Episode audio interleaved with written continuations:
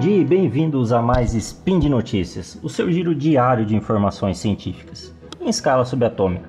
Meu nome é Augusto César Rodrigues e hoje, dia 11, Hermetian do calendário Decátria e dia 27 de julho do calendário Gregoriano, mais dicas com o Manual do Solteiro Químico, parte 12. Vamos nessa, pessoal. Hoje algumas dicas de limpeza e outras mais.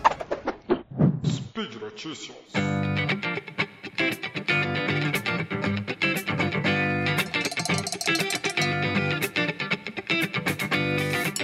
Você que lava a louça todo dia, você é homem ou mulher, se você é homem e é casado, eu espero que você ajude sua mulher. Já foi o tempo que época, já foi a época que a mulher tomava conta da casa sozinha, né?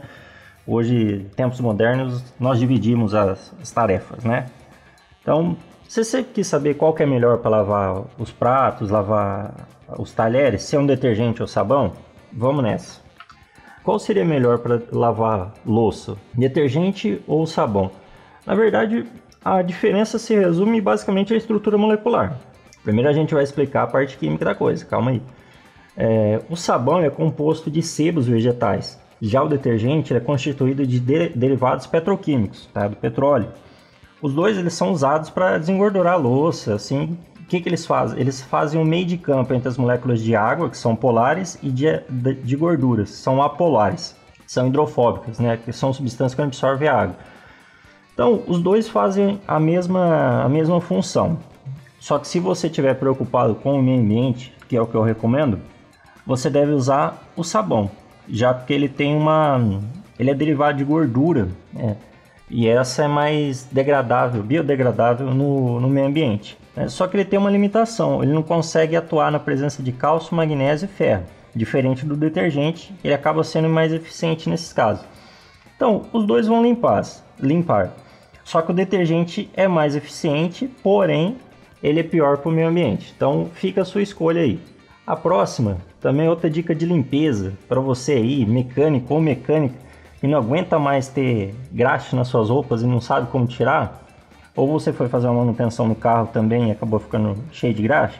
Como é que eu tiro essa graxa da roupa, Augusto? Só lavar? Só lavar, mas calma aí que tem um, um macete antes. Você pega giz, sabe giz desse que escreve na lousa? Esfrega ele na esfrega ele na mancha e depois deixa descansar por uns 10 minutos. Depois você bate a roupa para tirar o pó de giz e aí depois é só lavar e secar normalmente. O giz ele acaba funcionando como absorvente, ele absorve toda a gordura da graxa e aí facilita a saída dela da roupa. É, o giz, por que, que ele tem essa função? Porque ele, ele consegue fazer isso. Primeiramente, o que é feito um giz? Ele é uma combinação de cálcio, oxigênio e carbono, CaCO3. Ele forma uma estrutura, uma estrutura molecular em cadeias, que essas cadeias favorecem a absorção das moléculas de água. Então ele vai ficando hidratado. E da onde que ele tira essa água? Essa água, essa gordura no caso, ele tira das manchas de graxa. Então ele funciona como um absorvente.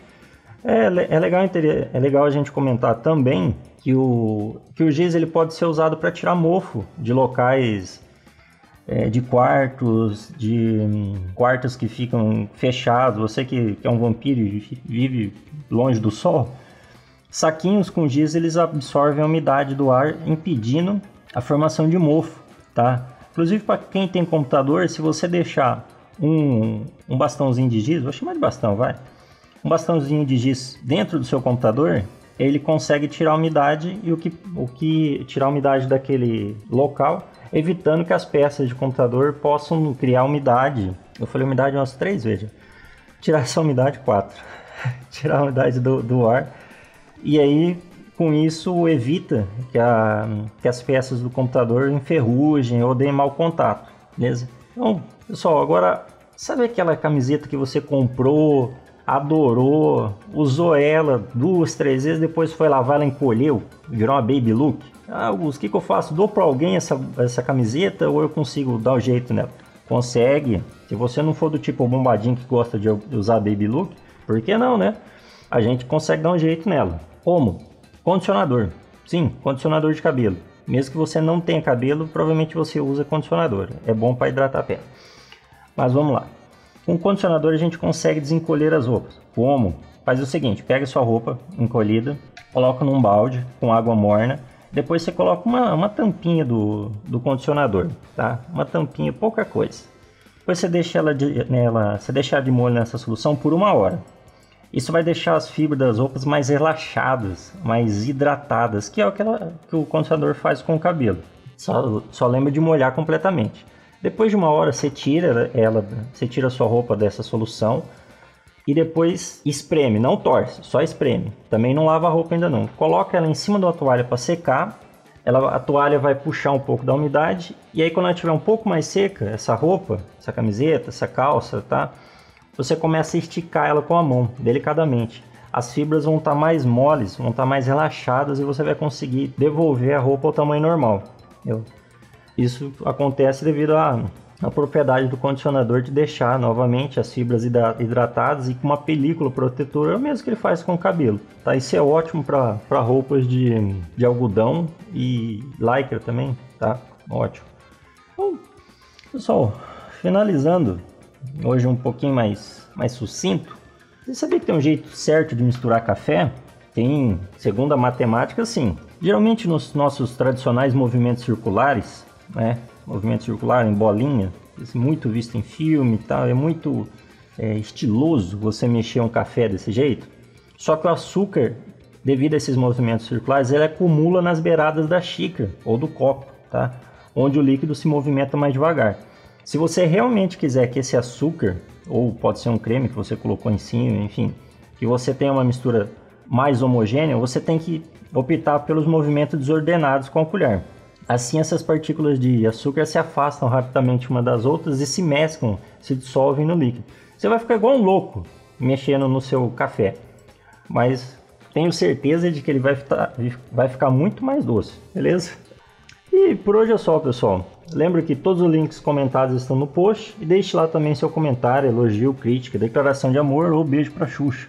Lembra ainda que esse podcast só é possível acontecer por conta de seu apoio no patronato do SciCast, tanto no Patreon quanto no Padrim. É, mensalmente, meus textos lá na coluna Games no Lab, dê uma conferida. O último que saiu foi sobre o Bart, é, Batman Arkham Asylum, tá? Todo mês algum texto diferente. Dá uma passadinha lá, pode deixar um comentário. Beleza? Um grande abraço e até amanhã.